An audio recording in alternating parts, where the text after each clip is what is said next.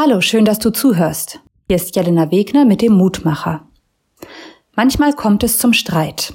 Ein Wort ergibt das andere und manchmal sage ich dann Dinge, die ich hinterher bereue. Im Affekt macht sich meine Wut oder mein Zorn bemerkbar.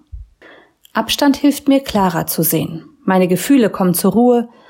Ich kann die andere Meinung besser nachvollziehen. Wenn ich Abstand habe, setze ich meinen Verstand in Ruhe ein. Ich verstehe besser, was passiert ist, warum ich oder der oder die andere so reagiert haben. Und ich beurteile das Geschehene und Gesagte anders.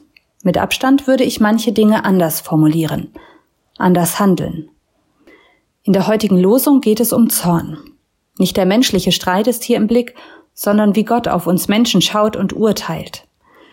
Jeremia schreibt in Kapitel 10, Vers 24, Weise mich zurecht, Herr, aber im Gerichtsverfahren, nicht in deinem Zorn, damit du mich nicht auslöschst. Gott ist nicht nur der freundliche und gütige Gott. Gott kann auch mal zornig sein.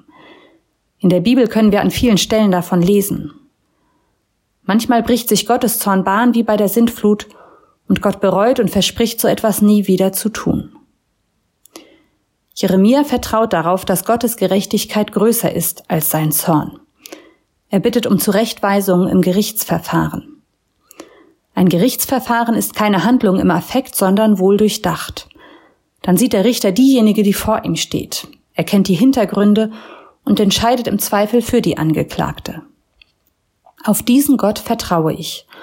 Gott, dessen Gerechtigkeit größer ist als sein Ärger, der uns, seine Kinder, liebt. Denn das hat er deutlich gemacht. Gott ist Mensch geworden. Und so heißt es im heutigen Lehrtext, Gott hat uns nicht dazu erwählt, dass uns im Gericht sein Zorn trifft. Vielmehr sollen wir gerettet werden durch unseren Herrn Jesus Christus. Diesem Gott möchte ich mein Leben mit allem gewesenen Streit und Zorn anvertrauen. Er wird es retten. Ich möchte dich einladen, noch mit mir zu beten.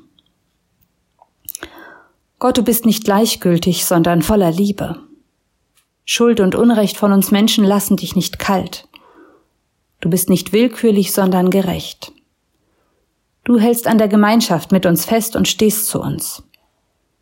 Du bist nicht gnadenlos, sondern barmherzig. Du wendest dich uns zu und trittst durch Jesus Christus für uns ein. Darauf vertraue ich. Amen. Bleib behütet bis zum nächsten Mal.